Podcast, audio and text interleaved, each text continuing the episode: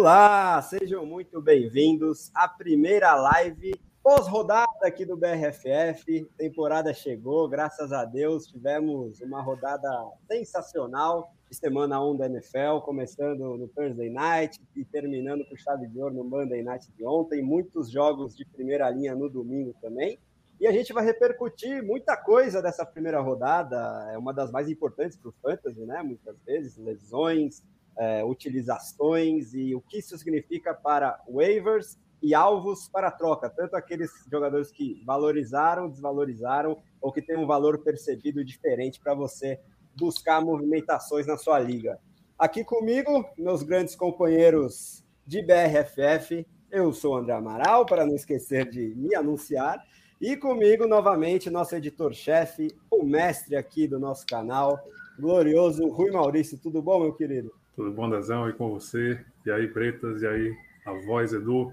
Tudo bom, galera? Mais uma semana, graças a Deus a NFL está de volta e vamos se divertir bastante aí conversando sobre isso. Com certeza. Também com a gente, Caio Bretas, o nosso talvez mais ousado analista aqui, e a quem eu, eu, daqui a pouco vou fazer uma pequena cobrança, porque Kyle Shanahan, que é o técnico do time dele, e a quem ele homenageia nas ligas de fantasy, definitivamente não gosta do seu time de fantasy, né? Ficou mais do que claro mais uma vez nessa primeira semana. Tudo bom, Bretas? Fala, André, fala Rui, fala Eduardo. Pois é, o Kyle Shanahan não dá para ser confiado.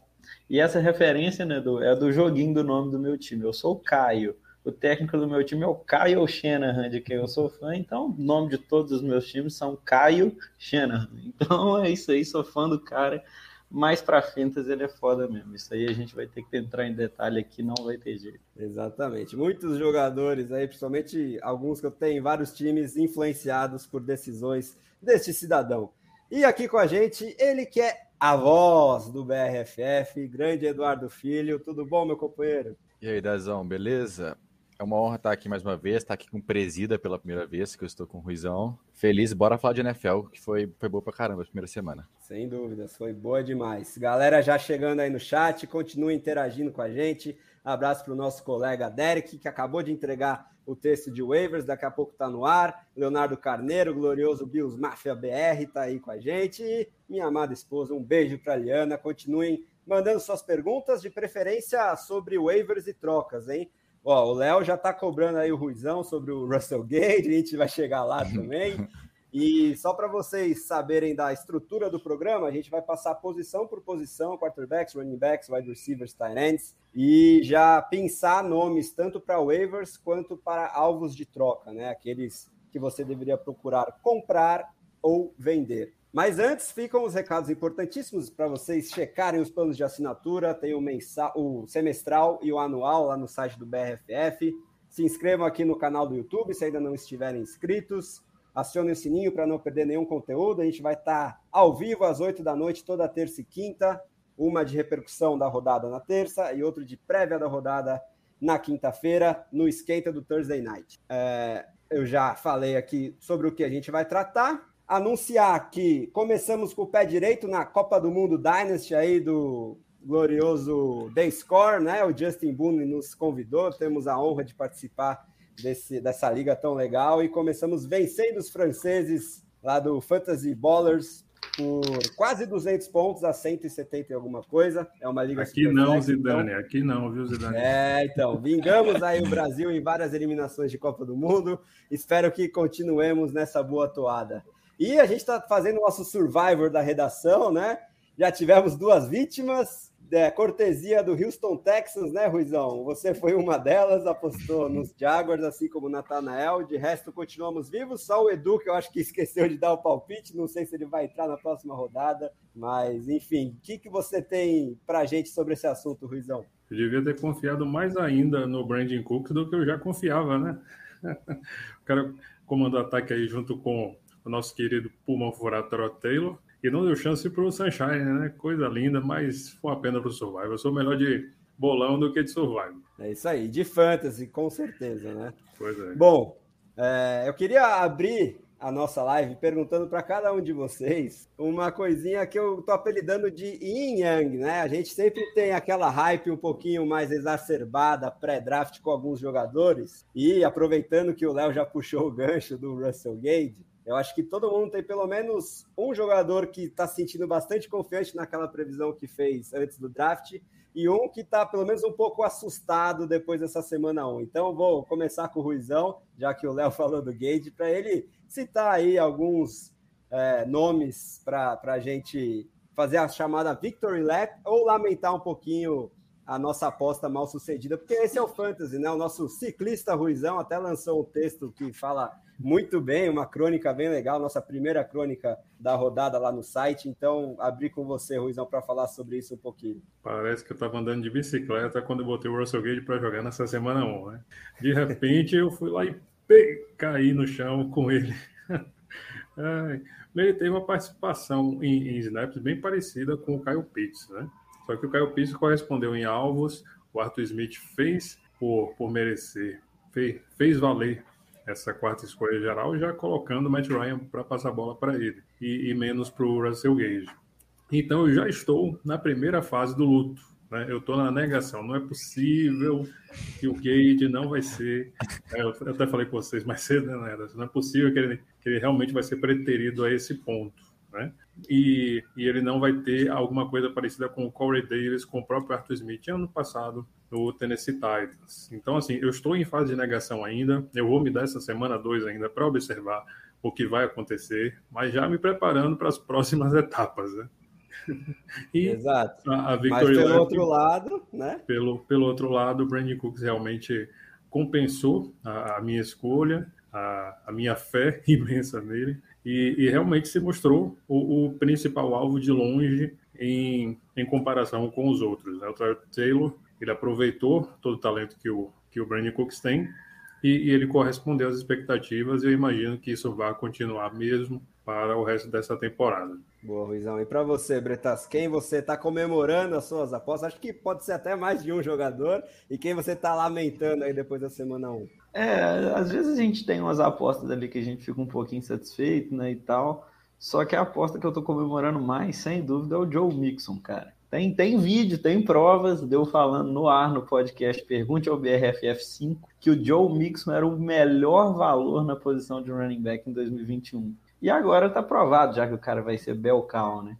Ele foi líder na NFL em toques na bola na primeira semana. Ele teve um número muito alto de snap, quinto maior entre todos os running backs da liga. E uma coisa que é importante, essa estatística diz muito, é porque é o quantos snaps ele estava presente é, nos running back, nos snaps em que o Bengals passou a bola. Em 2019 e em 2020, ele ficava presente em campo em 50% dos snaps que o Bengals passava. Esse ano, ele estava presente em 70%.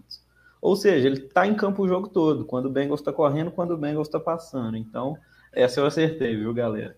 E onde que eu errei? Por enquanto, está parecendo que foi nos mesmos Bengals, que eu tinha uma aposta que o T. Higgins ia ser o wide receiver 1 do time incontestável. Ele era uma das minhas maiores apostas para wide receiver esse ano. E por enquanto tá dando a entender que vai ser o Jamar Chase. Essa foi uma discussão que eu tive com o Andrezão ali. E por enquanto parece que eu errei. Méritos do Andrezão, então, mas não dá para acertar é. todas, né? É, enfim, mas Vamos ver, vamos ver. Tem que esperar as próximas semanas. Saber agora do Edu, os jogadores que ele pode destacar aí como o Yin Yang dessa primeira semana dele, como apostas do Fantasy que ele tinha e se confirmaram ou nem tanto na primeira semana. Então, é, negativamente, primeiro, eu vou falar do Jacob Meyers, que eu achava que ia ser um incontestável wide receiver 1 dos Patriots nessa semana 1. O Bretas me colocou muito no hype dele. Ah, já, tem um, já tem um tempo já. Eu entrei no hype, eu fui. E dessa, a gente viu que foi o Nelson Aguilar, que na verdade está como wide receiver 1, teve touchdown e tudo mais. E o nome que eu positivamente, que eu gosto bastante, que eu sempre draftei, vocês sabem, que é o Jarvis Landry. Foi bem, teve 70 jardas, teve um touchdown, que ele é um cara que consegue correr até com a bola quando, quando possível. É um cara que eu sempre apostei nele, então Jarvis Landry é o nome. Boa, Edu. E para mim, o meu negativo, acho que foram dois, cortesia do Kyle Shannon. Eu ainda tenho esperança que eles podem ser um buy low e tenham uma reviravolta aí na utilização. É, ok que o running back é muito agora pela lesão do Monster, que, que tirou ele de combate para da temporada, que são o Trey Sermon e Brandon Ayuk, né? É, principalmente o Ayuk, eu estava ranqueando bem alto, numa expectativa boa para que ele pudesse, quem sabe, ser um top 15 esse ano, wide receiver. Só que nessa primeira semana ele foi, no mínimo, underutilizado, né? A gente está na esperança que seja pela questão física da, da lesão na coxa que ele apresentou durante o training camp, mas ainda vamos observar se ele foi realmente preterido pelo terceironista, como é que chama mesmo, Bretas? Trent Sheffield.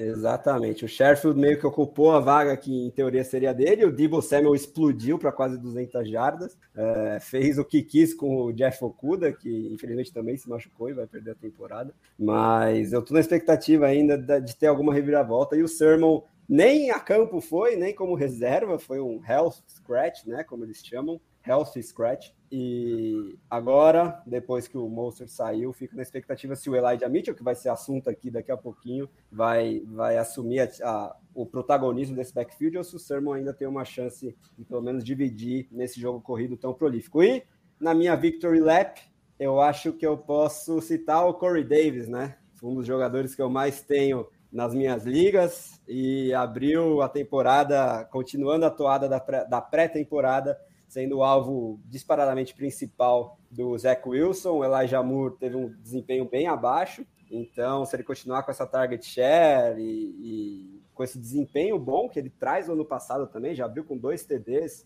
nessa primeira semana, eu vou ficar bem feliz. E eu acho que uma victory lap de todo o BRFF é o Darren Waller, né? Teve a maior target share da semana aí, foi um absurdo aí na segunda noite e nos ajudou a vencer a Copa do Mundo aí que eu já falei. Bom, a galera já bombando o chat. O VM Matos correr e lançar ainda. Ah, joga nas 11 quase. Já, mas eu só estou em dúvida de quem você está falando, VM Matos. Vocês sabem, galera? Acho que é do Jarvis Landry. Ah, boa, maravilha. Ó, o Leandro Ferreira tá agradecendo a gente pelas dicas no draft. Ganha essa primeira rodada com o Antônio Brown, de nona rodada, e o Waller final da segunda. É isso aí. O Waller final da segunda, um baita de um valor, hein? Se ele continuar nessa atuada, pode até disputar com o Kelsey a, a liderança do ranking dos Tyrants. Bora então falar posição por posição, galera. Deixa eu. Hoje eu tô pilotando, o Sérgio não tá aqui com a gente, então se eu me embananar um pouquinho, não reparem, hein? Começar aí, ó, pelos quarterbacks. Opções de waiver e depois jogadores que a gente pode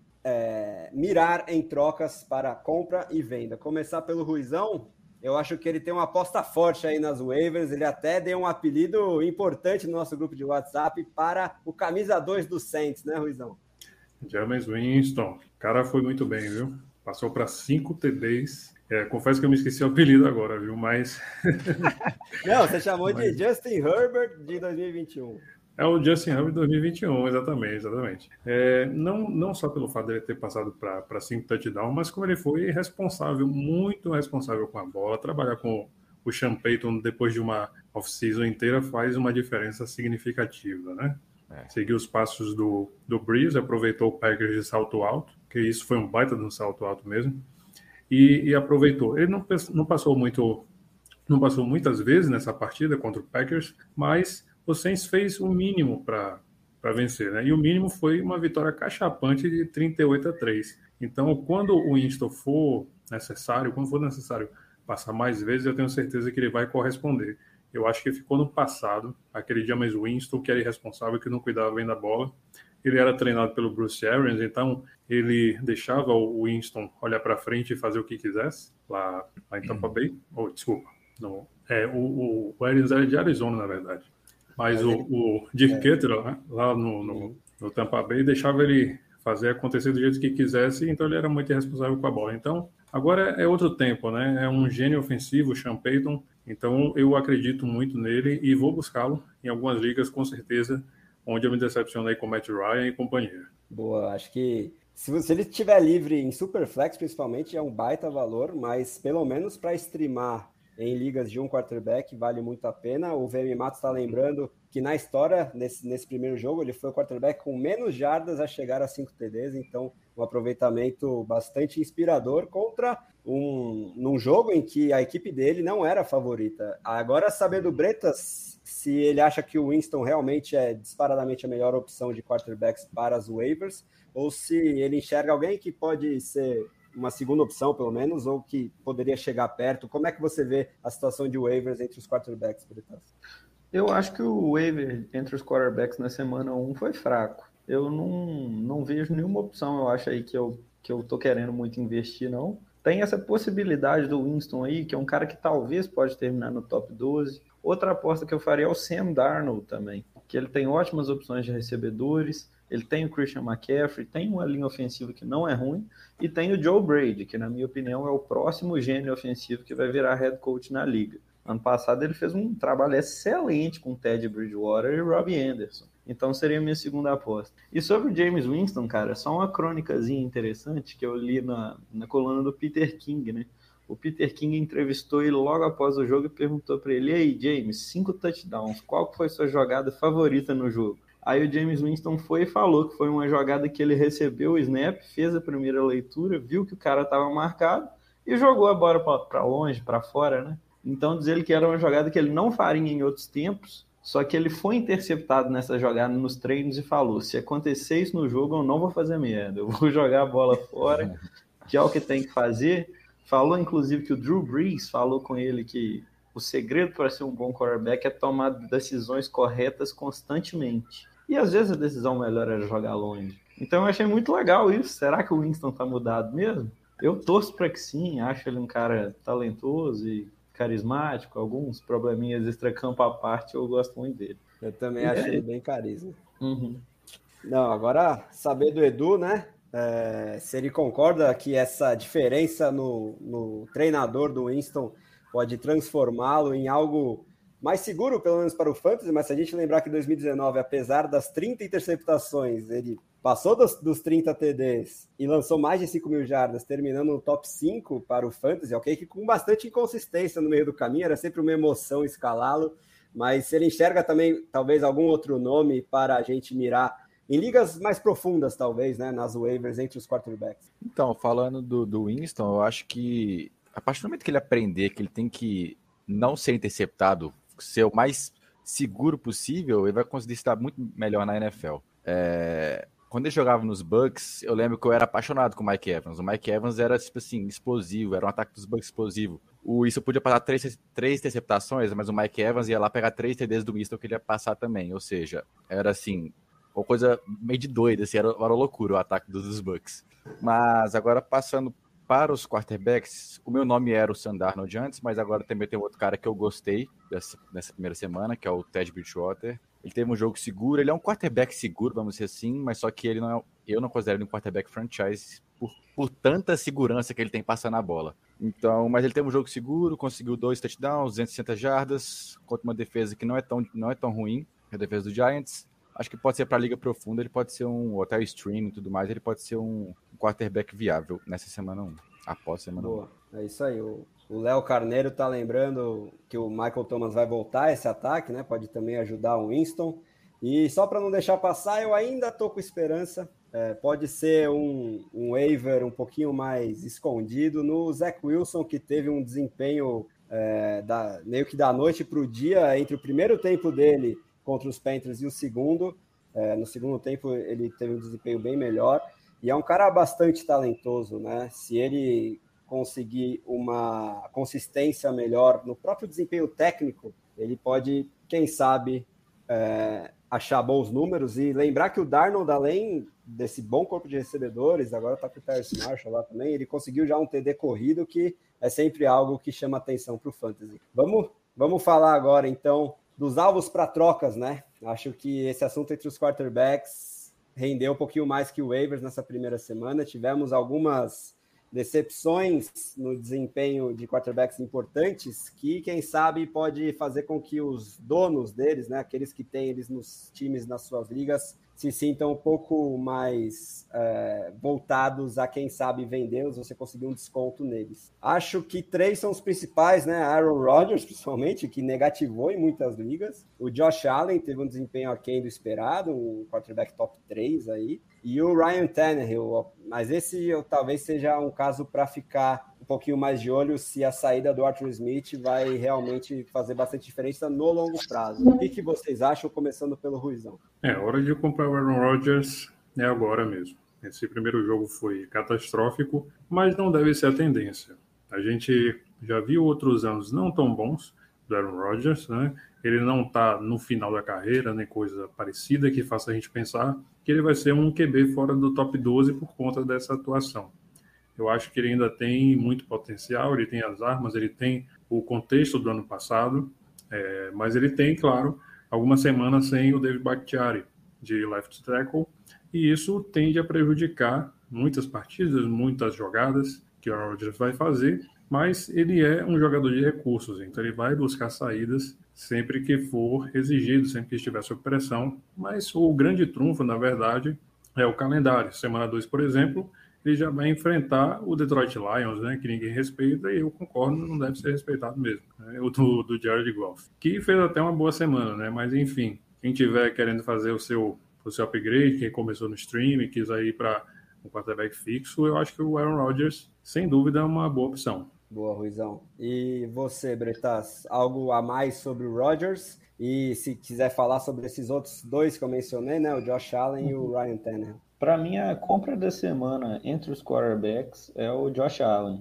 O Josh Allen era um cara que eu tinha como quarterback 2, né, no, antes do, do, início da temporada. E ele enfrentou a defesa do Steelers, que é uma das melhores defesas da liga. Ele mostrou na semana 1 que o esquema do Bills continua sendo aquele passe, passe, passe, passe, passe. Isso é muito bom para ele. Ele ainda correu, acho que mais de seis vezes com a bola, seis ou sete, se eu não me engano. E Brian Babou, que é o coordenador ofensivo, está lá, a linha ofensiva está parecida, as armas continuam as mesmas. Então, assim, mesmo após esse jogo da semana 1, que não foi tão bom, não vejo nenhum motivo pelo qual ele não seja o mesmo QB do ano passado.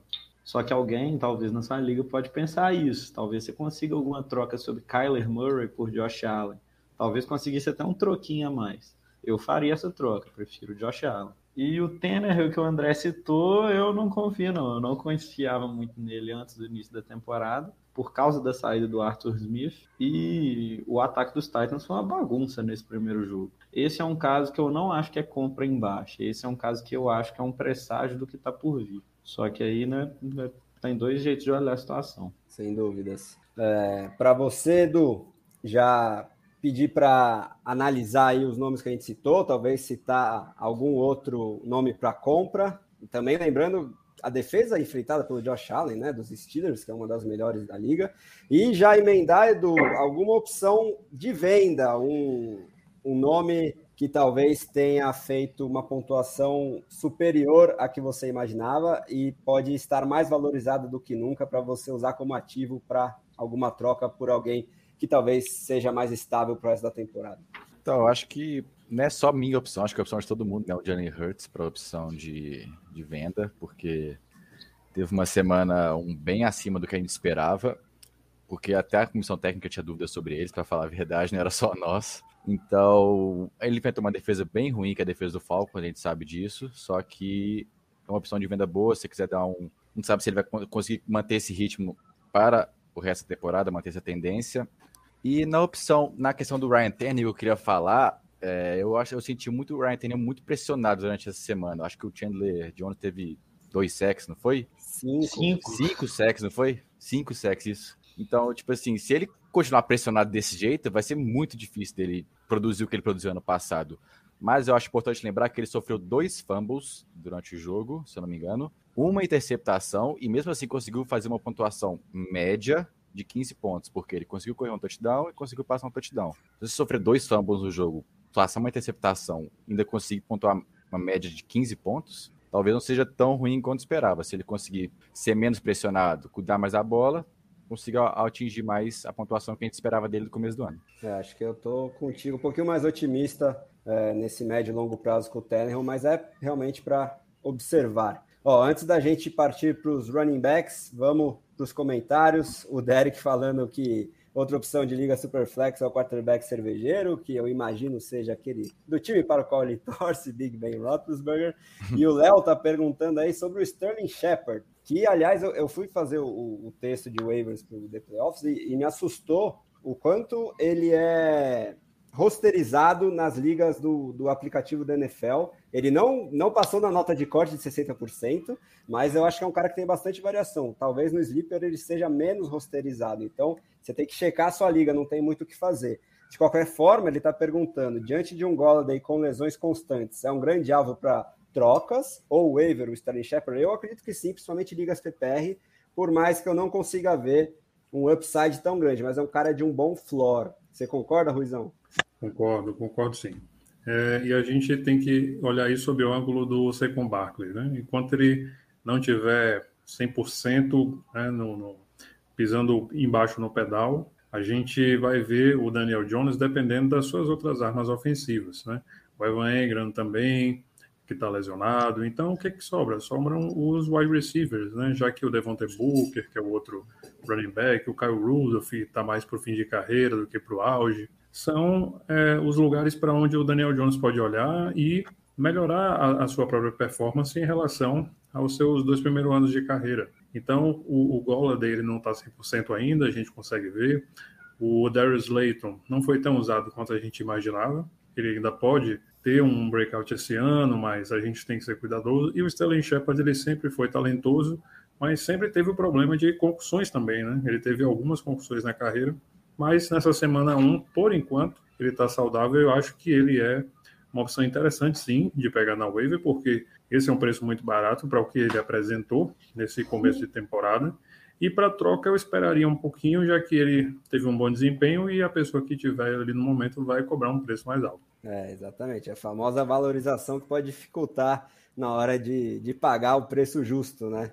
Uhum. Bom, é, lembrando que a nossa live tá sempre saindo na versão podcast, então mandar um abraço para quem nos ouve no futuro aí. Bom dia, boa tarde, boa noite, independentemente do horário. Partir agora para a posição que eu acho que é sempre a que mais movimenta as waivers, não tem jeito. Os running backs, né? Então, o principal nome é do time do Bretas. Eu queria que ele passasse um pente fino aí sobre o que pensa Caio Schenner, porque todo mundo quer entender a mente desse cidadão e falar se ele realmente concorda que o Elijah Mitchell é disparadamente o principal nome das waivers nessa semana. Cara, essa aí é uma situação delicada que eu me encontro, né? Porque, pô, ninguém entende a mente do Kyle Shanahan, então é até difícil para eu tentar explicar. Mas para quem não sabe, né, o que, que aconteceu foi que o Brandon Ayuk funcionou nesse primeiro jogo como wide receiver 3 do 49 ele jogou muito menos snaps do que Debo Samuel e Trent Sherfield. O Trent Sherfield, ele é um cara, acho que ele está no quarto ano ou terceiro ano de, de, liga, até agora ele nunca fez nada, jogou bem no training camp e foi isso. Era um cara assim que eu não imaginava que tivesse 400 jardas esse ano, e eu sou torcedor do time. E ele foi o wide receiver 2 do time nesse jogo, jogou muito mais snaps que o Ayuk, e o Ayuk não teve nenhum target no jogo, né? Depois do jogo, o 49ers falou, o Kyle Shannon falou que foi cuidadoso com ele porque ele tinha sentido dor na posterior de coxa uns dias. Só que essa lesão não tinha sido tão divulgada, ninguém achava que fosse uma coisa séria. Ele nunca foi verdadeiramente questionável para o jogo. Então, sei lá se isso é verdade, sei lá se ele fez alguma coisa errada. Já surgiu um boato aí de que ele ainda não aprendeu a ser profissional mas é boato também, ninguém sabe exatamente. E também o que, que isso quer dizer, né? Se é, prof... se é dentro do campo ou se é alguma coisa disciplinar, enfim. É, isso aí eu não tenho certeza não. Eu tô numa, mais cedo um amigo meu me perguntou sobre a situação do Breno que eu dei essa resposta. Eu tô tão perdido que eu não quero nem comprar nem vender ele. Eu não sei o que fazer.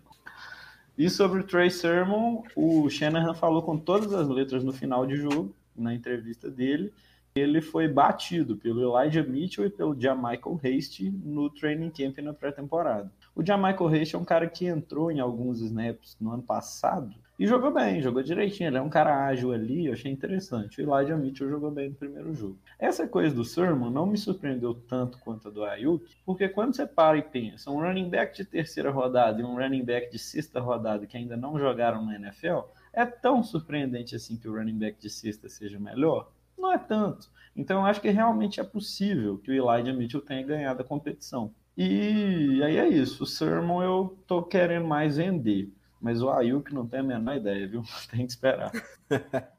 mas então você identifica o Mitchell como, claro, alvo principal nas waivers, né? Alvo principal. alvo principal. Sem dúvida nenhuma, você tem que colocar ele como sua primeira prioridade nessa semana. Se você tiver precisando de running back, então, e for FAB, acho que vale a pena gastar uns 50%, dependendo da sua necessidade. Isso, é isso que eu ia te perguntar, porque eu estou nessa situação, numa liga com o Sermon, inclusive, e estou quebrando a cabeça para saber o quanto eu vou gastar de FAB.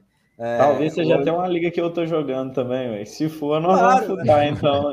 90% das ligas que eu jogo, você joga também. Então, é, então fazer o quê, né? A gente tem sempre que ficar aqui na Poker Face durante a live, não uh -huh. tem jeito, né? É, quando eu fui falar o tanto de Fábio que eu ia usar, eu falei, Ih, mas aí eu falei, que aí eu, eu tenho compromisso aqui com o telespectador. Então é algo não, por aí. Certeza. Nosso principal compromisso é ajudar a galera, assim como o André Azar, que está falando que você sabe muito e não há como discordar, né? Uhum. É, e o VM Matos está lembrando que o Carrion Johnson chegou hoje, né? Saiu notícia faz pouco tempo, mas inicialmente para o Practice Squad. Eu acho que não é um fator é, para a gente levar tanto em consideração no Fantasy. E aí, é, para encerrar o, o, assunto backfield dos Niners, eu queria lembrar é, do que aconteceu no passado, de uma lembrança que me foi trazida no Twitter pelo pessoal do But Fumble Cast, um podcast de fantasy também. Se vocês não seguem, confiram lá que, a, que o pessoal é muito gente boa. Eu é, fiz o meu carinho para o Kyle Shanahan no Twitter e aí eles comentaram com a seguinte questão. É impressionante. Ano passado o Monster se machucou e o Jamichael Race, né, que o Bretas já falou, foi o cara naquele próximo jogo. Todo mundo foi no Race nas waivers e na outra semana o McKinnon foi o cara. Na semana seguinte, o McKinnon não viu a cor da bola e o Jeff Wilson carregou o piano e aí se manteve uma pequena sequência. Então, apesar do Mitchell surgir aí como principal opção de waiver, a gente nunca pode ter certeza absoluta sobre a utilização a longo prazo dos running backs do Kyle Shannon. Então, a aposta é muito válida, mas saiba que há sempre o risco envolvido. Exatamente. Agora, né? Eu falo, cara, eu como bom torcedor do 49ers que eu sou e conhecendo a imprevisibilidade do Shanahan, eu tenho Trey Sermon em zero das minhas 28 ligas. Então esse é um perrengue que eu não tô fazendo. 28? Eu conheço esse cara, cara. Em 2017, Carlos Hyde era titular, surgiu Matt Breida do nada. Em 2018, todo mundo achava que seria Matt Breida. Aí surge o Monster. Em 2019, chega o cara para ser o Jerick McKinnon e aí já começa a vir gente do nada. Todo ano isso, gente. Não tem jeito. É, eu caí no conto do Vigário de que ah, ele finalmente draftou um running back um pouco mais alto, um cara que chegou com grife para o draft, que é o Sermon, mas não adianta, ele, ele vai pensar com a cabeça dele, vai valorizar muito mais desempenho no training camp, por mais que eu tenha gostado do Sermon na pré-temporada, mas eu também. vai saber, né? Então, também. Vamos ficar de olho, essa é a melhor dica que a gente pode dar. É. Vamos falar então sobre outras opções de waiver entre os running backs, Edu. É, acho que a gente pensou aqui na pauta outros três nomes principais. Aí queria que você falasse qual que você gosta mais e um pouquinho sobre esses três outras, essas três outras opções. É, um deles eu acho que é bastante peculiar o desempenho que teve na semana 1, mas fica à vontade aí, Edu. Então, é, o Mark Ingram eu acho uma boa opção de waiver para essa semana. Eu fiquei até bem bastante impressionado com o volume que o David Johnson não teve nessa primeira semana no, nos Texans. Nos meus drafts, eu evitava ao máximo pegar com Mark Ingram, Philip Lindsay ou David Johnson. Eu nunca peguei nenhum dos três. Por causa que eu achei que ia ser um comitê. O volume do Mark Ingram me impressionou. Então eu acho uma boa opção para essa semana, a gente colocou na pauta. E o Kenneth Gainwell também, que é outro, né, que a gente colocou na pauta. Acho que ele teve um touchdown, não foi corrido? Se eu não me engano. Foi. Foi. Então, eu acho ele uma boa opção. Ele é um cara que já veio do draft com falado que recebe, é bom recebendo passes.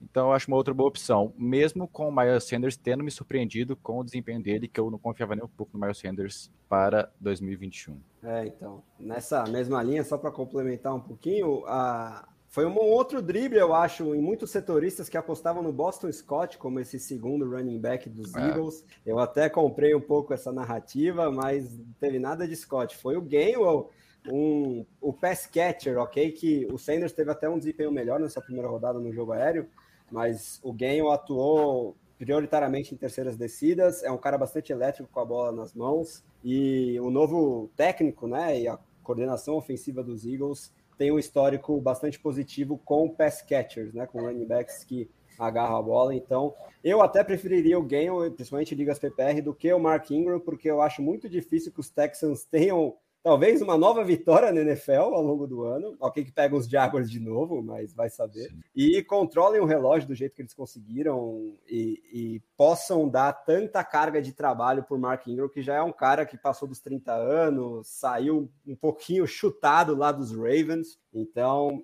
eu acho que se você pegar o Ingram, é, é, muito válido dar um claim nele, mas se você conseguir vendê-lo logo depois, agora que ele está na alta, eu acho que seria o melhor cenário. É, Desal, eu esqueci de, de comentar claro. sobre isso, é a questão do... O Mark Ingram tem muito esse desempenho por ter enfrentado os Jaguars, né? Então a gente não sabe também como é que vai ser o, os Texas ao longo da temporada, então é isso que você falou mesmo. É bom pegar agora, talvez conseguir vender o mais rápido possível depois. Acho que é importante isso. Boa, Edu. Agora é saber do Ruizão se, se ele tem mais algum nome aí para waivers de running backs e já emendar com opções de compra ou venda dentre as principais que ele consegue destacar entre os running backs depois da semana 1. Olha, passados esses nomes, a gente não tem nenhum, nenhum cara assim que a gente diga poxa, esse aqui vale a pena pegar, porque ele já vai fazer diferença e tal. Mas se você tiver com um banco grande, sobrando vaga, alguém entrou na IR para voltar daqui a três a seis semanas, bota lá o Carlos Hyde, né? No meio dessa, dessa confusão que foi o ataque do Jaguars, ele participou bastante, dados os poucos snaps que ele teve. Eu imagino que o Urban Meyer está querendo usar ele junto com o James Robinson mais do que a gente imaginava. Ele queria, na verdade, era usar o Travis Etienne, que infelizmente não vai jogar essa temporada machucado.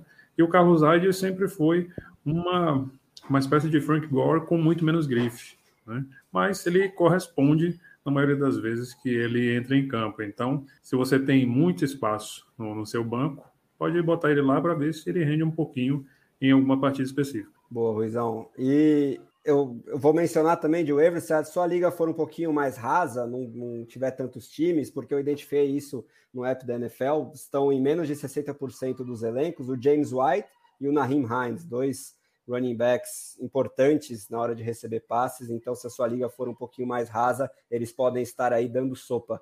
Agora, alvos para troca, Ruizão. É... Quem você pode identificar? Acho que os Packers todos, o Aaron Jones é, é um nome que a gente pode pensar como talvez um alvo para compras.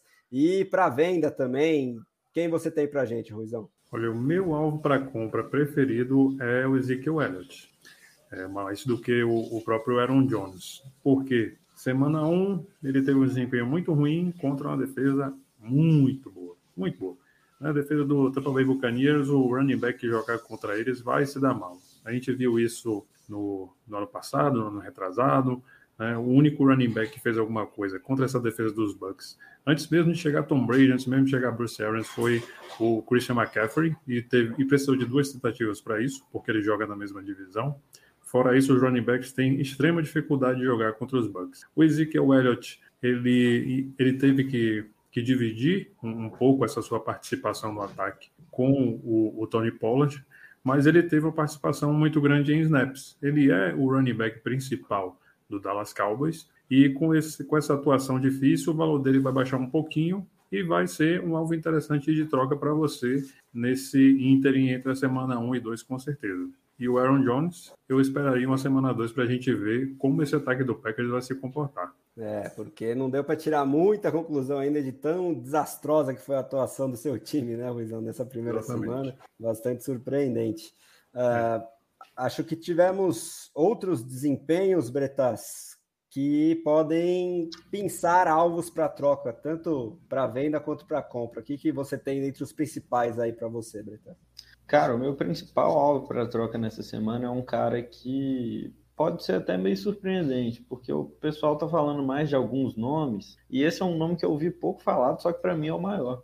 É o Chris Carson, do Seahawks. Ele jogou mais um jogo não tão bom, fez 11 pontos de fintas e não teve nenhum touchdown. Só que por que, que eu acho que ele é um ótimo nome? Porque ele jogou 77% dos snaps, o Chris Carson. E o Chris Carson é um cara super ultra regular nos últimos dois anos. Você sabe exatamente o que, que ele te oferece. E ele sempre fez essa produção aí, que é uma produção boa e segura, jogando 60% dos snaps em média. Agora ele está jogando 77% no primeiro jogo. Ano passado, o Carson não teve nenhum jogo em que ele jogou mais de 70%.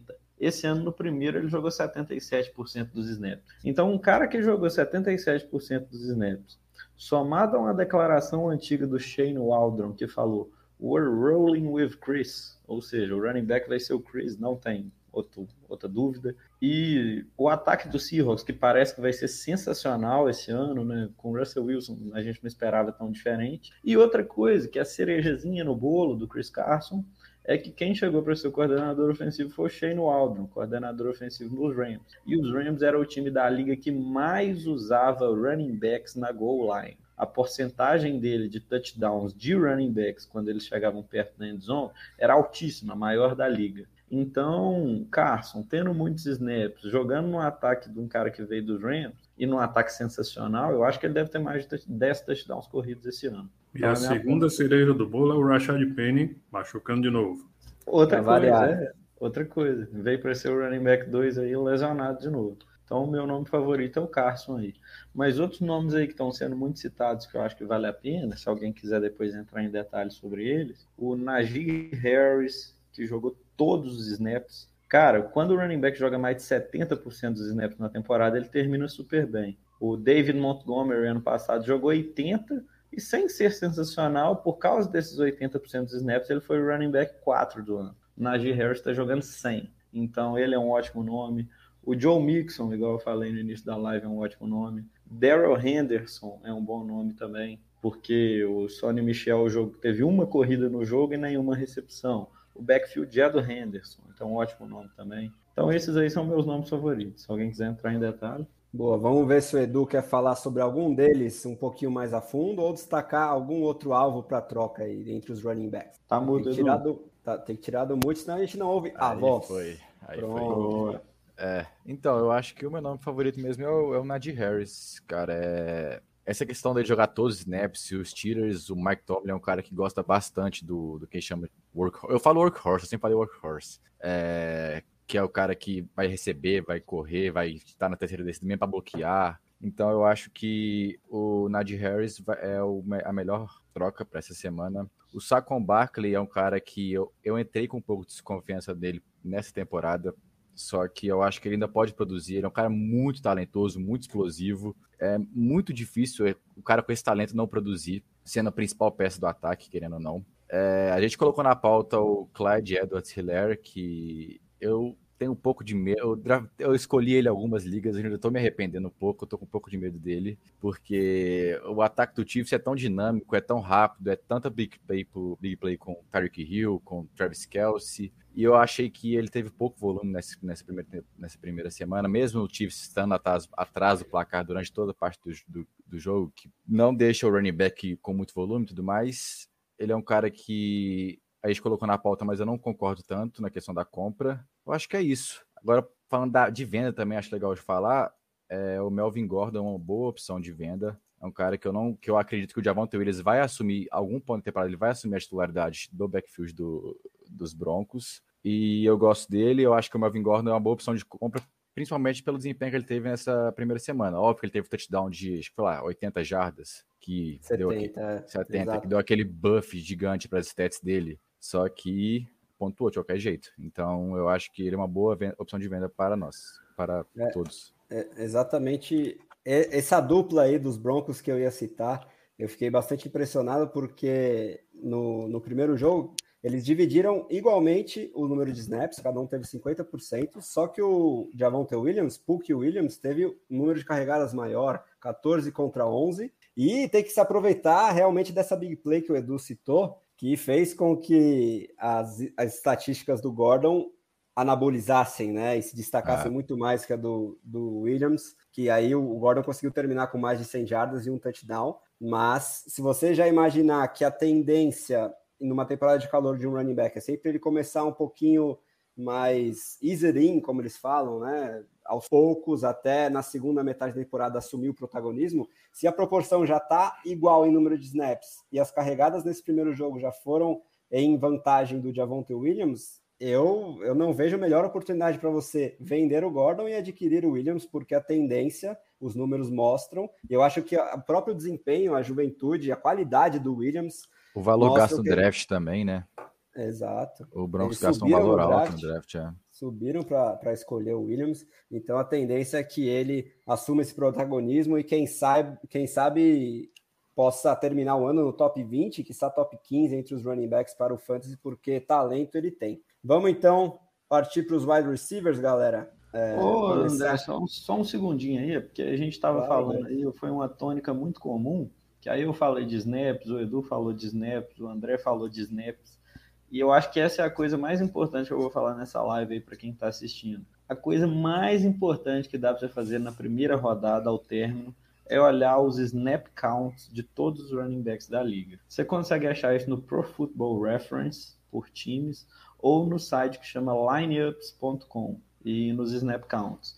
Por quê, cara? Porque os a porcentagem de snaps especificamente, ela tem uma correlação muito grande com o número de pontos que o cara faz. E quem joga muitos snaps é quem está em campo sempre. Quem está em campo sempre está correndo sempre, recebendo passe. Essa correlação é sensacional. E isso, cara, é o maior indicativo de um running back que vai mandar bem na temporada ou não. Eu falei do David Montgomery, 80% dos snaps, running back 4. O Mike Davis jogava 70% dos snaps, era o running back 12 do ano passado.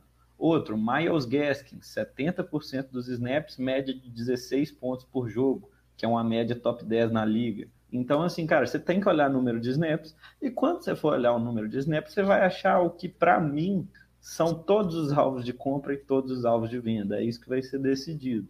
Um exemplo, por exemplo, que é o maior venda para mim da rodada, David Montgomery. Ano passado ele jogou 80% dos snaps. Nesse primeiro jogo ele jogou 59. Então, é. assim, zero chance dele ser o David Montgomery que ele foi no ano passado. O Damian Williams acabou jogando muito mais do que a gente pensava. Então, assim, cara, essa é a coisa mais importante. Se você é viciado em fantasy hardcore, olha o número de snaps, cara. É isso que vai te fazer fazer as trades certas. Boa, Bretas. Olha lá, o Ruizão já mandou aí nos comentários. Se você já quiser acionar o chat enquanto assiste a gente no lineups.com. E eu estou usando aqui na minha segunda tela exatamente o Pro Football Reference. São é, as bíblias aí, a, a melhor, é, o melhor companheiro do viciado em fantasy. Não tem como. E observar esses números de snaps, principalmente, é muito legal. E realmente, né, o Montgomery teve um desempenho bastante destacado contra a melhor defesa da liga, talvez, ou uma das melhores contra os Rams passou das 100 jardas, mas não jogou todos os snaps. Agora o Damian Williams está fazendo com, é, companhia para ele. Então, se você conseguir aí um desses running backs de primeira prateleira, no máximo segunda, que a gente comentou, como Najee Harris,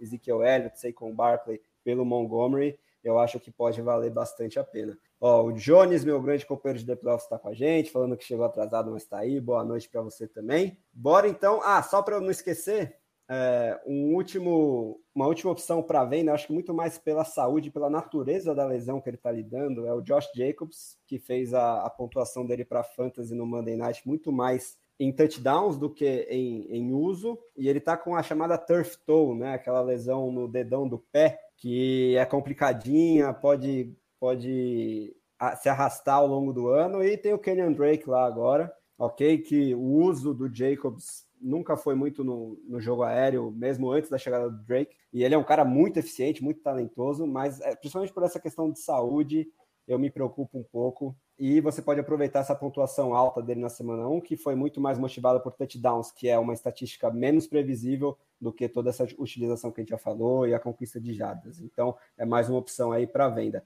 Partir para os wide receivers, galera. Começar pelas opções de waivers com o Ruizão quem ele mais gosta dentre os wide receivers. É sempre a, a posição com a maior oferta, tanto para você dropar, quanto para você apostar, quanto para você adicionar via waivers. Então, queria saber o que você viu dentre os recebedores na semana 1, Ruizão. É, a gente teve vários nomes, né? Eu diria que nenhum me chamou muito a atenção, mas algumas situações envolvendo os times fazem com que a gente possa encontrar um possível wide receiver 2 barra 3, né? um 2 de um time comum, um 3 de um time que passa mais a bola. Eu daria destaque ao Cedric Wilson, do Dallas Cowboys, por conta do Michael Gallup machucado. Esse, esse é um ataque que vai passar muito a bola com o Dak Prescott nas situações mais complicadas. Então, o, o Cedric Wilson pode ver alguns alvos interessantes. O, o Nelson Aguilar também, que participou muito, ele não teve mais snaps do que o Jacob Myers, por exemplo,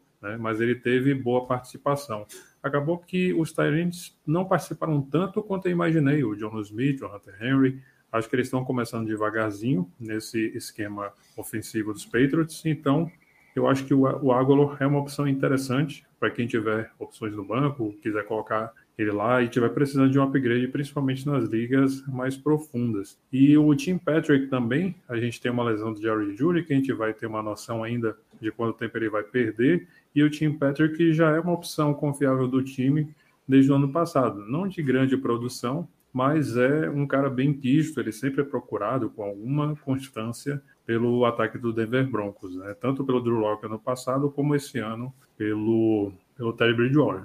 É, eu também gostei do entrosamento aí que foi mostrado entre o Patrick e o Bridgewater. E uma, noti uma notícia que saiu hoje também, que você pode interpretar de duas formas, é que o Jury, que estava voando até se machucar, foi colocado no short term IR, né? O IR de, de curto prazo. Então, o que isso significa? Ele vai perder no mínimo três semanas, mas não é o pior dos casos, que se ele fosse colocado no IR normal, seriam oito semanas. Então, é provável que ele perca um meio termo entre 3 e 8, aí, acho que entre 5 e 6 semanas. Então, se você tiver o Jury, tenha um pouquinho de paciência, porque para a segunda metade da temporada, com esse desempenho do Bridgewater e com, com todo o talento do Jury, ele pode ser um league winner aí para você na segunda metade. E é mais um alvo aí, talvez, para você procurar trocas, se você tiver um banco um pouquinho mais profundo, tiver essa paciência de aguardar a volta do Jury. O que, que você acha, então, entre os wide receivers, Bretas? É, e dentre esses nomes que o Ruiz citou, se você quiser complementar alguma coisa, ou citar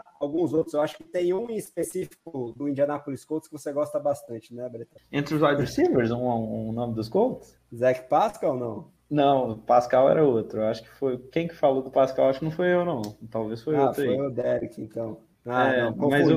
A gente fala questão... tanto no grupo de WhatsApp. É, cara.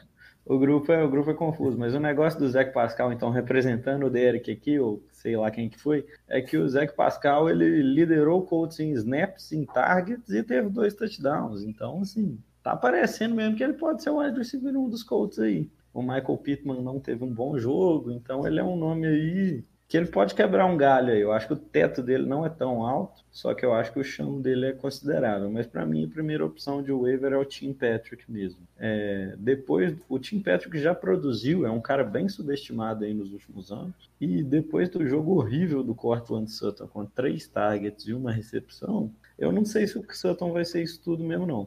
Eu acho que o Sutton é mais um jogador para se vender do que para se comprar. E essa minha opinião ela acaba sendo refletida no Tim Patrick, né? Que eu acho que vai chegar aí como wide receiver 2, ou talvez até o wide receiver 1B do Broncos, aí meio para o 1A do Sutton, né? Então eu gosto desse nome, é o meu favorito para o waiver, de wide receiver. Boa, Bretas. É, um nome que chamou bastante atenção, Edu, acho que é, foi do KJ Osborne lá nos Vikings, teve um desempenho destacado. É, a gente estava tão acostumado a ver a dupla brilhando lá e, e, afunilando tantos targets, mas talvez a ausência do Irv Smith possa ter feito com que esse jovem que chega no seu segundo ano é, se estabeleça como uma opção um pouquinho consistente. Ok, que é muito cedo para ter qualquer tipo de conclusão, mas você concorda comigo, Edu? E se você quiser citar qualquer outro nome entre os recebedores para o waivers, fica à vontade. Não, eu concordo, Dezão. Eu acho que vem muito também pelo jogo do Justin Jefferson, que não foi a lá mil maravilhas. Ele teve um jogo bem abaixo do que a gente esperava, ainda mais com uma secundária ruim, que é a secundária do Bengals. Mas eu acho que é uma boa opção de waiver, sim, eu gosto. Só que o cara que eu, eu quero, que eu talvez não algumas ligas ele já, esteve, já esteja em times, é o Brian Edwards, do Raiders, que chegou, na verdade, a aparecer mais no final do jogo, naquela loucura de final do jogo que foi ontem. É, tirando a tarde de share absurdo do Darren Waller, ele deve ser, para mim, ele deve ser o wide receiver 2, né, do, do, dos Raiders. Teve mais snaps, opa, quase que eu caí, gato. Teve mais snaps que o que o Henry Ruggs, então eu acho que ele é uma boa opção para o waiver, o Brian Edwards, que é um cara que eu queria draftar em quase todas as minhas ligas, se possível, porque eu tava muito animado com ele. Brian Quando a gente fala do Darren Waller, a gente se emociona, né? É, exatamente. Darren Waller é quase que o, o padrinho do BRFF. É um homem maravilhoso, realmente. Pode ser a chave para você ganhar a sua liga. Espero que você tenha conseguido draftar e não tenha sido tesourado uma escolha antes, como eu fui várias vezes, principalmente pelo senhor José Ferrari. Um grande abraço para ele, só que não. Bom, passar agora. É, ah, uns últimos nomes aqui, só para citar, né? É, eu, eu me surpreendi pela atuação do Anthony Schwartz lá em Cleveland, ok, que muito, o OBJ não muito. jogou, mas ele é um cara muito rápido, né? Ele já foi atleta de, de atletismo mesmo. E considerando todo o histórico do OBJ lá em Cleveland, que nunca conseguiu se firmar tanto assim, quem sabe aí o rookie apareça como esse cara que é o field stretcher desse time que é tão bom correndo com a bola e por isso gera espaços em profundidade. Pode ser uma espécie de Marcus Valdes Scantling aí e possa te ganhar algumas ligas com muita inconstância de pontuação semana a semana, mas pode gerar big plays principalmente em ligas best ball, se você ainda tiver em alguma, buscar o Schwartz, se você tiver essa opção, pode ser uma boa. Uh, vamos falar agora então de opções de compra e venda. Uh, acho que para mim tem uma opção de venda bastante destacada, ainda com alguma uh, esperança de tentar decifrar a cabeça do Kyle Shannon, como a gente já falou, que é o Debo Samuel, porque foi o target hog de um 49ers que não costuma ter um target hog o George Kittle teve um bom desempenho, mas menos alvos do que estava acostumado, e o Ayuk, toda essa situação que o Bretas já explicou. De resto, opções de compra a gente pensou algumas, então queria saber do Ruizão se ele concorda comigo que o Debo é claramente aquele cara mais valorizado depois dessa semana 1, que você pode conseguir um retorno legal, ou se ele identifica mais alguém, assim como opções de compra entre os wide receivers, Rui. É, o pódio de target share essa semana foi primeiro Dibo Samuel, segundo Tyreek Hill e terceiro Cooper Cup. Algo de podre no reino da Dinamarca, né? Você tem que suspeitar quando você vê um Dibo Samuel liderar a liga em, em target share. Então você tem que vender e, e, vender esperando conseguir alguma coisa boa mesmo. Dizer para o cara, olha, o Dibo Samuel vai ser o, o, líder em alvos da NFL né? na temporada inteira e, e ver se o cara cai nesse engodo, né? Então é, não, não é de se esperar que que o Dibo, né, com todo respeito, ele mantenha essa liderança de target share ao longo de toda a temporada, porque o ataque do Kyle Shanahan é dinâmico. A gente tem que pensar com essa cabeça dinâmica do Kyle Shanahan e pensar com a cabeça dos outros técnicos com relação aos outros times também na hora de, de é, avaliar se um jogador vai manter um, um certo comportamento, um certo padrão de demandar volume conforme o seu talento. Né? E eu acredito que não é o caso do Dibu Samuel, apesar de ele ser, sim, um jogador talentoso, mas manter algo acima de 30% de target share a temporada inteira é algo muito improvável. Então, ele é uma claríssima opção de venda. Uma opção de compra, eu colocaria o Marcus Valdes-Scantling, do, do Green Bay Packers, porque ele teve uma semana muito interessante, apesar de uma participação pequena nos snaps, ele teve uma, uma utilização grande. Né? O ataque não produziu, mas ele foi observado. Então, se isso se mantiver da, da semana 2 para frente, a gente vai vê-lo como o wide receiver 2 ao invés do Randall Cobb, que seria a minha aposta para o wide receiver 2 nesse time, já que ele foi pinçado pelo Aaron Rodgers em toda essa discussão que aconteceu nessa intertemporada. Então, acho que o MVS é um alvo interessante para você pegar na waiver se ele estiver disponível, ou de uma compra bem na baixa, de preferência envolvido em algum nome mais interessante, né? Não que ele seja o seu alvo principal, senão fica muito na cara quando você fizer essa proposta. Ah, eu quero pegar um Marcus Rose Scantling que está aí no seu banco. Vai sair caro no fim das contas, né? Então, faz aquela troquinha 2x2, 2x3 para melhorar o seu time, melhorar o time do seu colega e por aí vai. E, contrariando de leve o Bretas, eu teria o Cortland Sutton como uma opção de compra. Uma opção de compra na baixa, porque a saída do Jerry Jury, essa saída temporária, pode gerar uma melhoria significativa de snaps e de alvos e, consequentemente, de pontos para o Sutton, que eu sempre achei um wide receiver muito talentoso, sabe? Ele pode ser, sim, uma, uma opção de venda também, mas nesse momento eu, que não tenho tantos shares dele, teria como uma opção de compra por um valor mais baixo no momento. Boa, Ruizão. Agora saber do Bretas aí, os alvos para ele, tanto de compra quanto de venda entre os wide receivers, que é sempre a posição que eu acho que tem mais oferta e por isso mais assunto aqui para a gente pensar nomes, né, Breta? É, eu entendi isso que o Ruizão falou sobre o Sutton, a primeira coisa, só que o negócio é que eu tenho um pouco de medo do estilo de jogo dele não casar com o do Teddy Bridgewater, e esse foi o sinal que a gente teve na semana 1. E o Tim Patrick eu acho que vai acabar tendo uma relevância maior do que a gente pensa. E eu acho também que o pessoal agora, todo mundo está pensando no Sutton, que o Sutton vai ter essa melhora toda. Eu não acho que vai. Vai ter melhora, mas eu acho que ele não vai ser aquela coisa para virar ele um top 25 nesse tempo. Então, para mim, ainda é vindo. E tem a Só questão que... da saúde dele, né? Voltando de lesão Voltando grave. de ACL. Um fator. Ele, ele jogou 80% dos snaps na semana 1. Isso é pouca coisa, cara. Um wide receiver 1 de um time aí tende a jogar 90. Então, enfim. Mas minhas opções de venda são o Divo Samuel, evidentemente. São também o Jalen Waddle.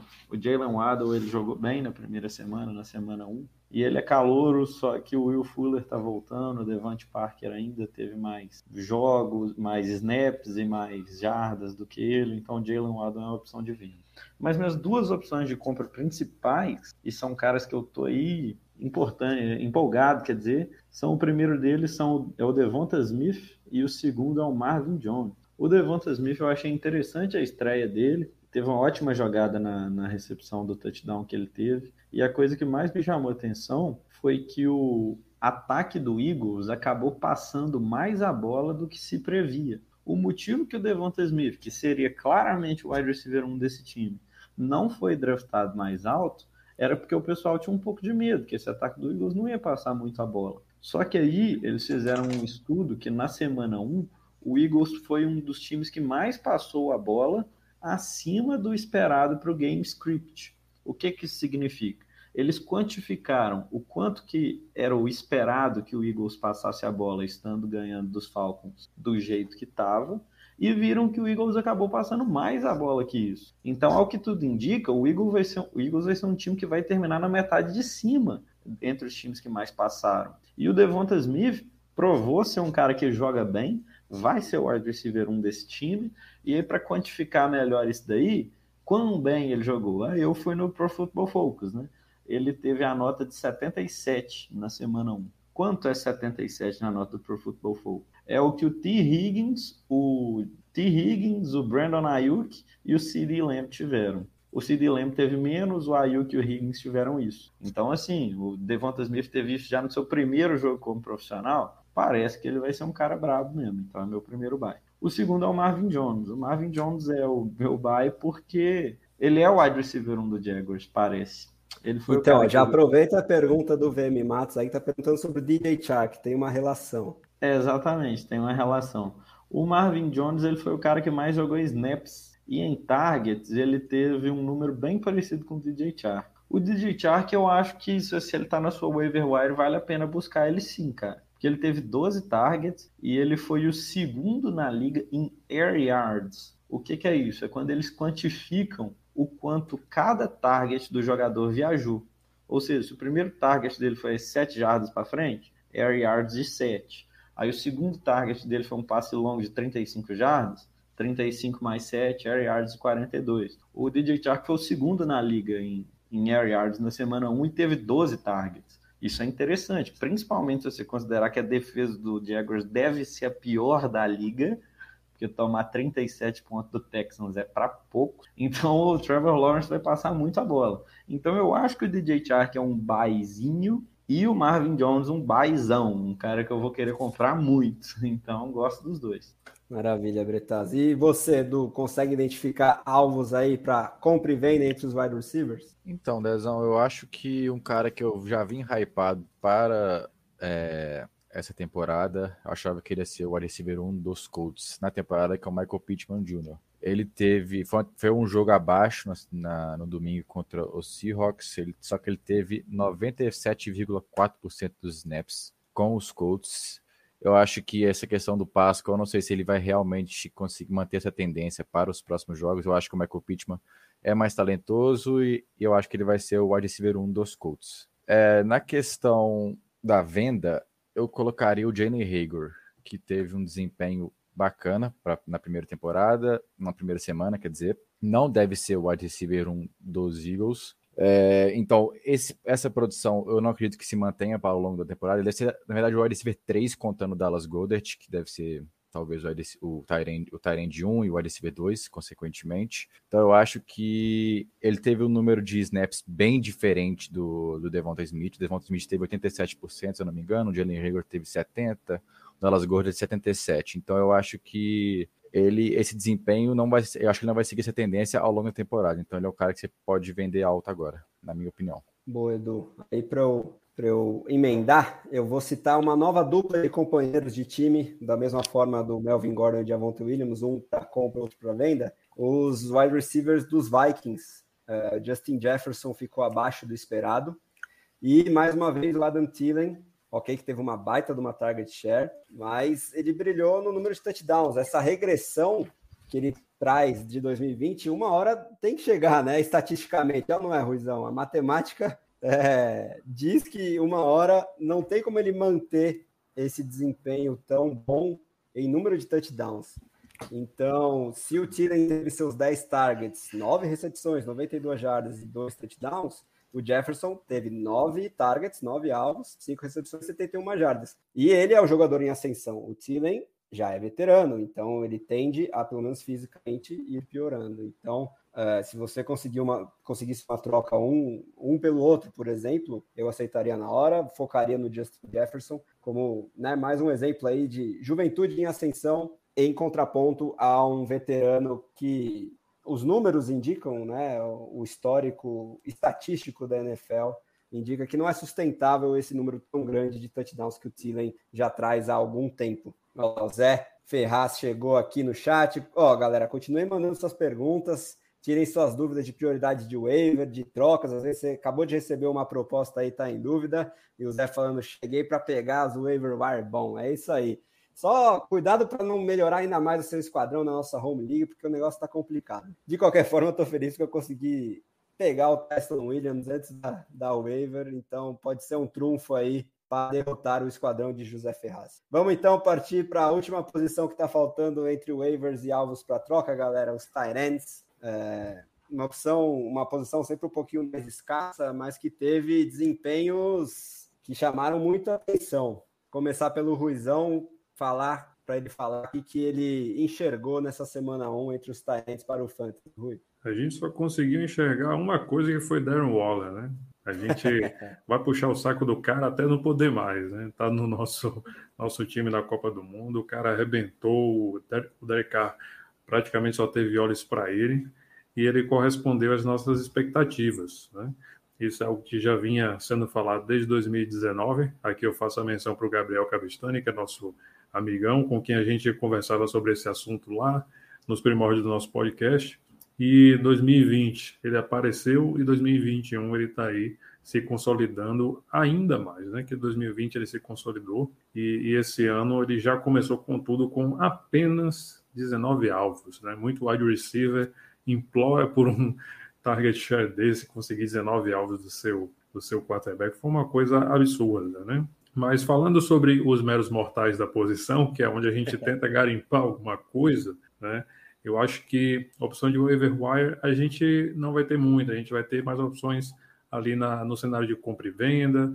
Mas se você encontra, por exemplo, o Adam Troutman livre na sua liga, ele é uma opção muito interessante. Ele foi ofuscado pelo desempenho do Joan Johnson, que pegou dois dos cinco touchdowns do James Winston, mas quem passou mais tempo em campo né, e foi mais acionado, inclusive, foi o Adam Troutman. Então, não caia nesse ouro de tolo do Joan Johnson, pelo menos eu não caio nesse momento. Pode ser que ele vingue, ele seja esse alvo de, de, de red zone mais do que o Troutman, mas quem tem mais oportunidades de render é o próprio Adam Troutman, ainda mais nesse cenário de recebedores do New Orleans Saints, que está bem confuso e que não passa muito do próprio Alvin Kamara e dos alvos é, à distância, Marquês Calloway, Deontay Harris, etc., que estão aí recebendo esses passes longos para TD, mas a gente precisa entender melhor. Eu acho que o Adam Troutman está bem posicionado nessa questão e ganhando mais experiência na posição de Tyrande lá com o Champeito. Boa, Ruizão. Ó, o Vene Matos está citando o Jared Cook,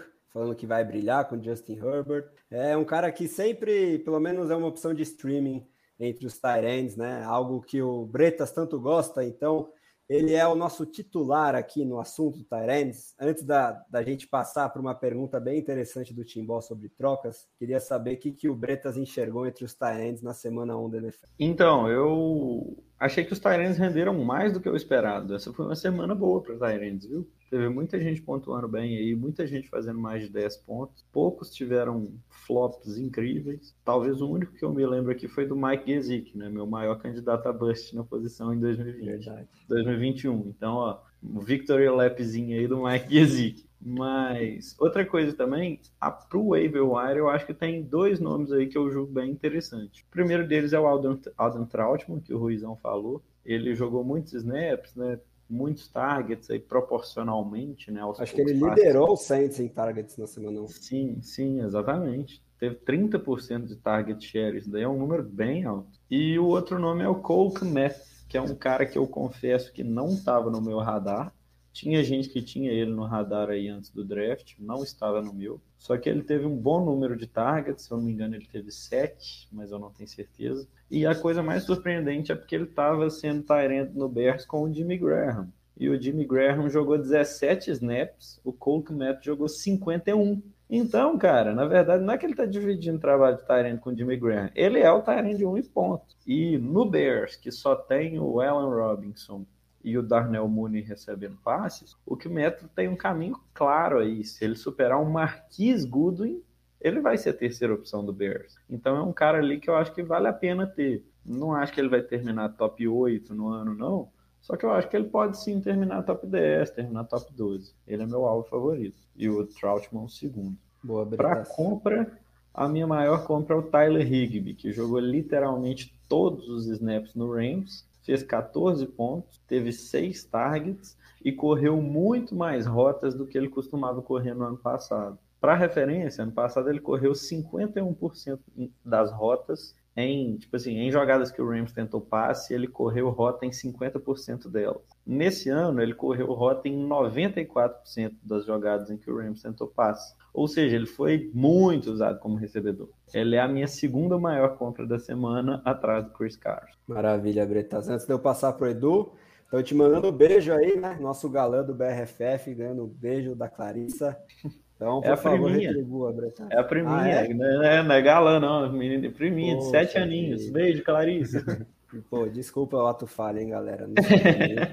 Foi mal. Não, também, é, foi um erro honesto, erro honesto. É, pois é. Ó, e o Léo, que mandou o beijo da Clarissa, tá perguntando do Dalton Schultz, né? É, e passar para o Edu para ele falar se ele concorda comigo de que o Schultz se mostrou mais proeminente do que o Black Jarwin, que era uma aposta, acho que minha e do Ruizão, pelo menos, né? Tá voltando de lesão, pode ser um fator aí também. E com o Gallup fora, acho que talvez até os dois talentos possam se beneficiar. Então, fala um pouquinho do Schultz, Edu, e de mais qualquer outro Tyrant que você queira de, de, em termos de desempenho na semana 1, alvos para waivers, compra e venda em troca. Então, Dezão, é, o, cara que eu realmente ia falar era o Dalton Schultz mesmo. Eu já acreditava nele como para assumir o Tyrant 1 dos Cowboys nessa temporada. Ele teve o final de temporada de 2020 bem legal, eu gostei. Então eu acho que ele já, já ia assumir essa titularidade. Com a lesão do Michael Gallup, ele deve ser, ele deve ser mais alvo ainda. Ele teve seis targets, seis recepções na semana 1, é, com 68% dos snaps, com um Deck Prescott que deve passar pelo menos 50, 45 bolas no jogo, tendo ele como alvo número 3, talvez, do time com essa lesão do Michael Gallup, eu acho que ele pode ser um cara importante. Provavelmente no waiver wire, wire porque alguns, algumas ligas não devem ter escolhido ele. E outro nome que eu fiquei intrigado também é o James O'Shaughnessy dos Jaguars, que teve oito targets nessa semana, com seis recepções. É um cara que provavelmente estará no seu waiver, que é uma boa opção para você olhar também. É, na questão de compra na baixa, eu acho que é, é o Logan Thomas, é, uma, é o, talvez seja o grande nome. Ele teve 100% dos snaps, ele deve ser recebedor número 2 desse time. Eu acho que ele é a boa, boa opção para comprar na baixa. Boa, Edu. O CHM Neres novamente aí com a gente, muito obrigado. É, nos provocando aí sobre a criticância com o Dibble, né? Eu acho que não é, não é que ele é um ativo totalmente é, que você não pode usar no fantasy, muito pelo contrário, ele pode terminar o ano como um wide receiver 2, top 24. Mas diante desse uso absurdo que o Ruizão já deixou muito bem explanado aí, é a melhor oportunidade de você conseguir incluí-lo numa troca para se dar bem, né? Então, ainda mais nesse ataque tão dinâmico do Shanahan, que tem tanta mudança de semana a semana, ele não vai ter essa target share é, com constância. O histórico indica muito o contrário, mas não é que a gente está falando que o Debo Samuel não vai, vai, não vai mais prestar para o fantasy, muito pelo contrário. Só que é, a gente tenta identificar aqueles jogadores que estão valorizados, muito diferente do que a gente espera como média dele. Então, por isso que a gente citou o Debo como uma opção para a venda. E é parecido com outros Tyrants aqui que eu vou mencionar, principalmente um, o Rob Gronkowski, teve, salvo engano, o melhor, pelo menos desempenho top 3, mas acho que ele liderou para o Fantasy entre os Tyrants na semana 1, é, conseguiu vencer o Kelsey e o Waller, e teve uma target share muito destacada, num time com é, opções de recebedores muito, farta, muito fartas, né? Uh, Chris Godwin e o Antonio Brown também tiveram bons jogos, mas o Mike Evans ficou abaixo. E parecido um pouco com os Niners, você não pode esperar que, que se repita o mesmo cenário jogo a jogo para os Buccaneers diante de tanto talento. Então, se você conseguir incluir o Gronk numa troca por um dos seis tarefas que a gente sempre falou aqui antes da temporada, que são aqueles que a gente espera mais consistência por terem um papel mais definido nos respectivos ataques, ok que por um top 3 vai ficar difícil alguém aceitar, né? Waller, é, Kittle ou Kelsey. Mas um dos outros três, é, principalmente os dois que tiveram um desempenho abaixo nessa primeira semana, que para mim são alvos para a compra, Kyle Pitts, que atuou como wide receiver no fim das contas, o Hayden Hurst, que fez mais o papel de Tarene, então o Pitts é um baita alvo para compra, na minha opinião, é, mostrando que aquela, aquela nossa é, nosso receio de que um Tarene calouro raramente produz para o fantasy, mas ele atuando como wide receiver, substituindo o Julio Jones praticamente, pode realmente quebrar essa tendência. E o Mark Andrews, né, é, teve um desempenho abaixo aí no Monday Night, mas continuou mostrando que é o alvo, o security blanket do Lamar Jackson. Então, se você conseguir trocar o Gronk por Andrews ou Pitts, eu faria na hora. É um exemplo daquilo que a gente tenta projetar no longo prazo. Por isso que a gente usa a expressão compra na baixa e venda na alta. Bom, acho que fechamos os talentos. Ah, só um último nome bem profundo para o waiver que me surpreendeu é o Farrell Brown lá dos Texans. muita gente é, tinha alguma aposta no Jordan Akins, né?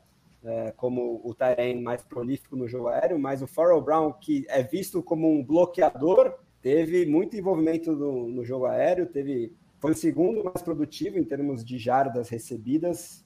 O Brandon Cooks dominou, né? O grande victory lap do Ruizão. E, mas o Farrell Brown teve quatro recepções para 67 jardas em cinco targets. Não gaste muita prioridade nele, mas pelo menos observe esse jogador. Se ele mantiver esse desempenho como segundo ou terceiro alvo de um time que vai ter que correr atrás do placar pode ser uma opção interessante, pelo menos para streaming entre os Tyrants. Olá, vamos então, antes da gente fazer a prévia do Thursday Night Football para encerrar a nossa live, respondeu o Timbó, nosso grande companheiro, o maior jogador de fantasy do planeta Terra que está, pelo menos em maior número de ligas, ele certamente está. Está perguntando dessa trade aqui, Ruizão. Justin Jefferson mais Chase Edmonds por Cooper Cup e Najee Harris. Qual lado você prefere aí? Cooper Cup, Najee Harris sem pestanejar, viu? É, tô contigo. Alguém discorda? Eu discordo, viu, galera? Olha, Sempre tinha que ser ele. Tinha que ser ele. Cara, é porque eu acho que o Justin Jefferson ele ainda é um wide receiver 7 ou 8 aí, cara. mas, e eu que... gosto muito do Chase Edmonds. Eu gosto muito do Edmonds. É, cara. é isso o que tá surpreendendo. Não, cara, eu acho o que fez. Sei lá, eu, eu não sei se eu faria essa troca, não, porque ela é bem ousada. Só que é porque o negócio do Chase Edmonds, que eu gosto muito dele, ele é um dos meus buys na semana. Ele correu 25 rotas nesse jogo, o James Conner correu zero. Então ele é 100% do, do running back recebedor do Cardinals, que é um time que tradicionalmente passa muito a bola para o running back. Ele jogou 60% dos snaps num jogo em que o Cardinals atropelou ou seja, é um dos jogos que o Conner, o running back corredor, mais joga. Então eu acho que o Edmonds é um ótimo buy. Só que ah, não sei Mas se eu assim... compensaria diante desse workhorse que é o Najee Harris que a gente já falou. Aqui, é, cara. Então, eu acho que talvez eu só empolguei mesmo aqui com o Chase Edmonds e com o Justin Jefferson. Mas eu pensei melhor, não, não dá para aceitar, não. O Cup Najee vale mais a pena. E aproveitando o gancho com o Cup, Bretas, é, ele ganhou esse primeiro, ganhou, entre aspas, esse primeiro duelo com o Robert Woods, mas você teve tempo aí de analisar a utilização de cada um deles, você consegue identificar algum como buy ou sell, né, com, pra, alvo para compra ou para venda. Você ainda mantém a opinião que o Woods vai, vai ser o principal wide receiver dos Rams? Não, não. acho que não.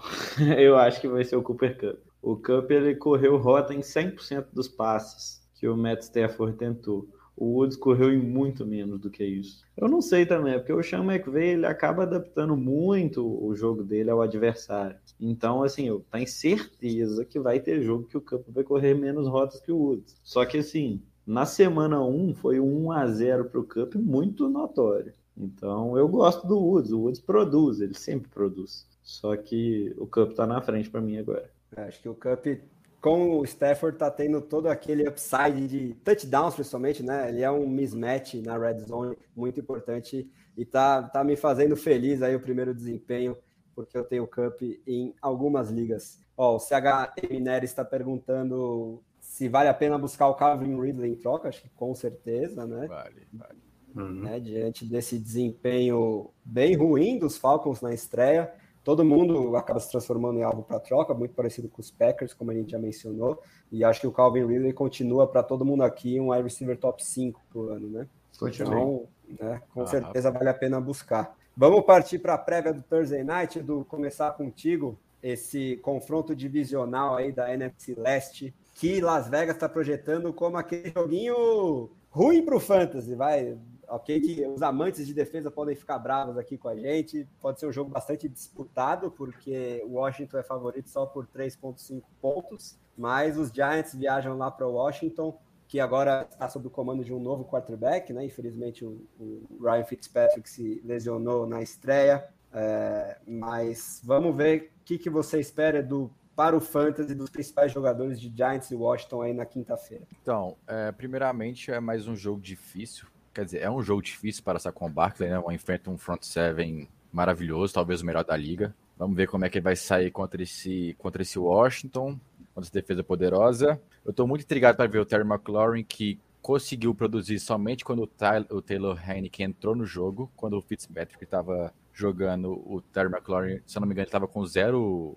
com zero jardas. É... E zero alvos também. É, e zero alvos. Quando o Taylor Hennick ele entrou, ele, ele conseguiu. Ele fez uma recepção maravilhosa, inclusive, um lance esplêndido. Estou é, intrigado para ver isso. Saquon Barkley, vamos ver como é que vai ser esse Sterling Shepard de novo agora contra, contra o Washington, se ele vai continuar com essa produção, se vai ter um Kenny Golden melhor.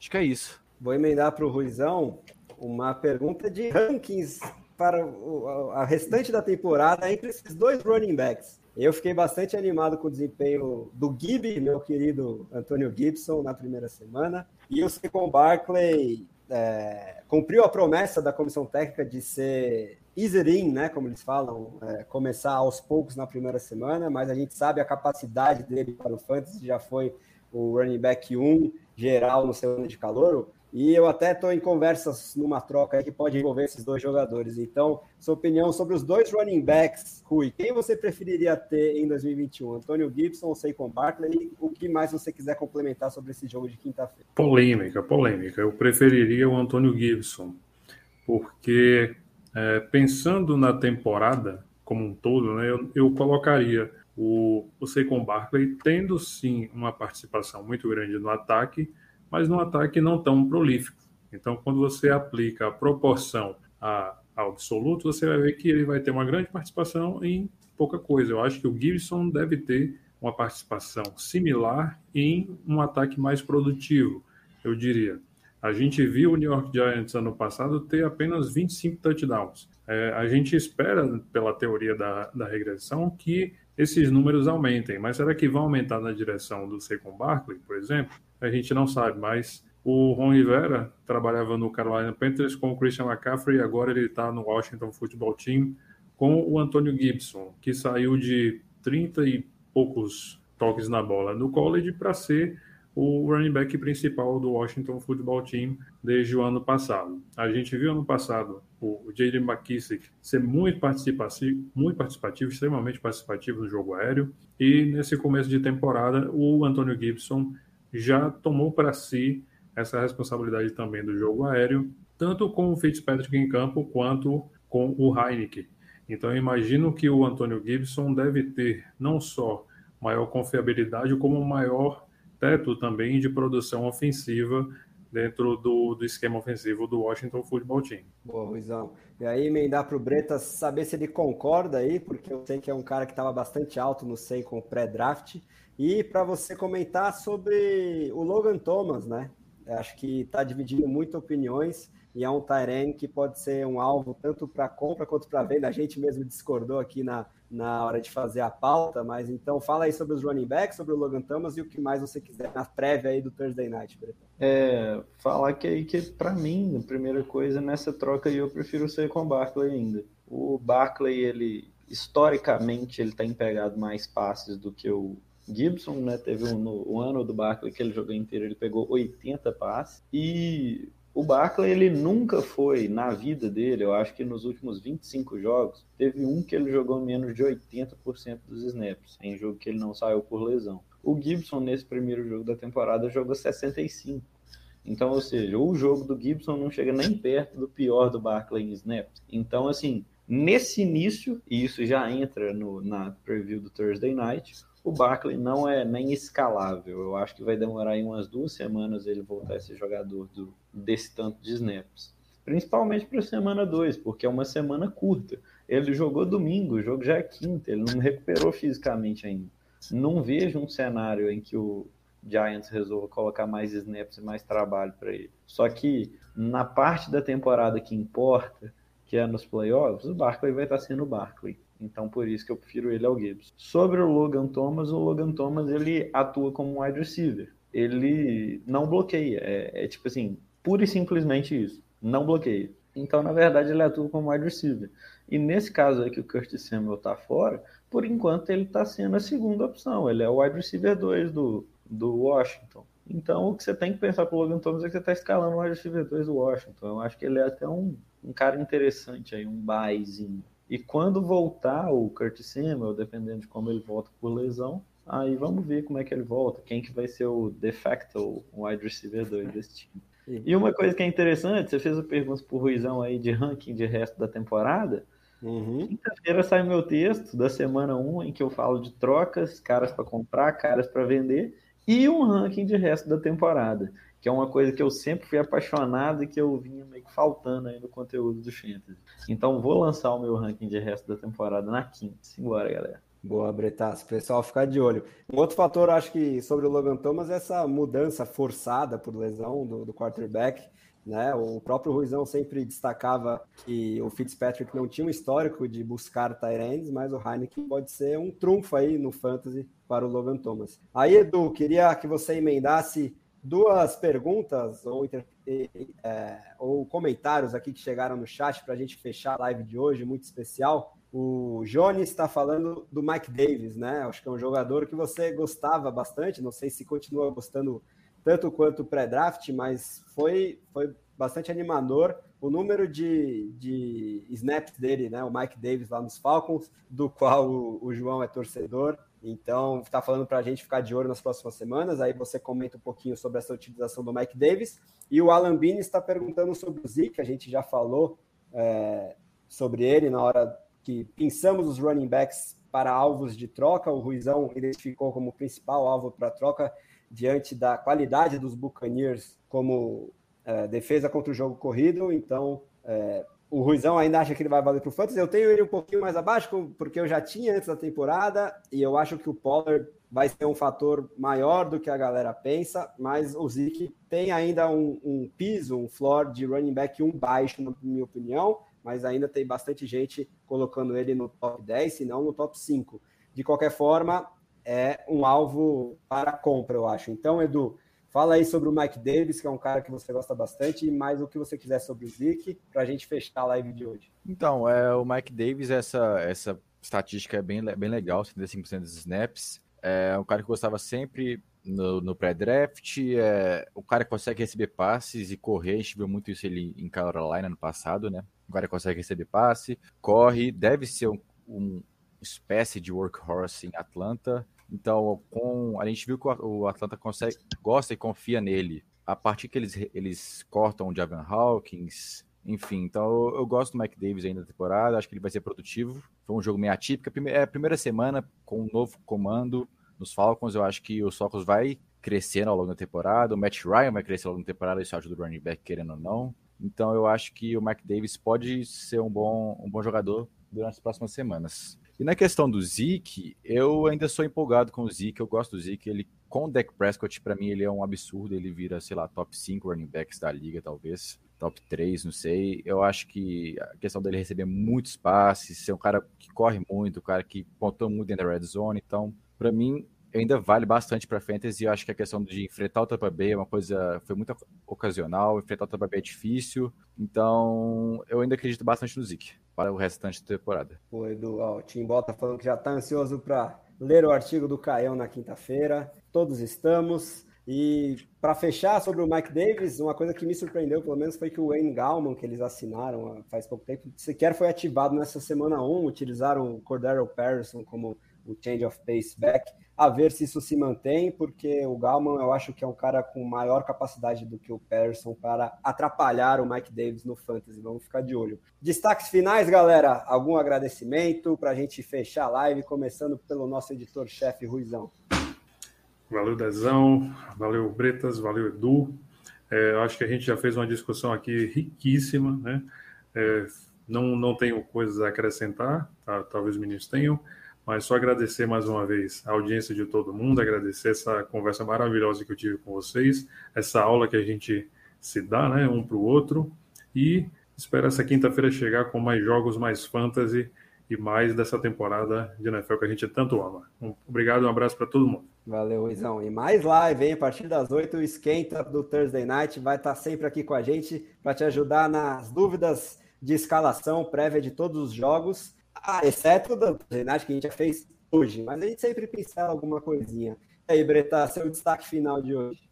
É, foi ótimo aqui tá fazendo essa coisa. Semana 1 é, sempre acontece muita coisa. Tem, a semana 1 tem que ser a semana que você mais estuda, assim, que você mais lê, que você mais se informa, porque é onde muda mais. Então, para quem está assistindo aí, fica essa lição. Essa é a semana que mais vale a pena se interar de tudo que aconteceu, de quem surpreendeu, de quem decepcionou. E foi ótimo estar aqui com você, sempre aprendo demais, a gente sempre se conta coisa que a gente não sabe, né? Então é ótimo e até a próxima, todo mundo aí. É isso aí, essa troca de ideias com a participação da galera no chat vai continuar bombando aqui no BRFF, assim como os artigos escritos. Então fiquem de olho nas nossas redes sociais, no nosso site e no nosso canal do YouTube, se você ainda não é inscrito. Destaque final da voz do BRFF, grande Edu. Muito bom tê-lo aqui com a gente novamente, Edu. Valeu. Valeu, Dezão. É sempre uma honra. É... Fala que você sempre é muito, muito, muito bom na apresentação. Eu te admiro bastante. Fala que é uma honra também estar com o Ruizão pela primeira vez aqui, com o Presida. E também falar do, do Bretas, que eu sempre aprendo pra caramba com o Bretas. O Bretas é muito inteligente. Tamo valeu. junto. Valeu, valeu gente. É Boa noite. Aí, Edu. Bondade sua, cara. Tamo junto. Bom, né? é isso aí. Quinta-feira estaremos de volta. Continuem acompanhando o conteúdo de primeira linha do BRFF. Muito obrigado e até a próxima.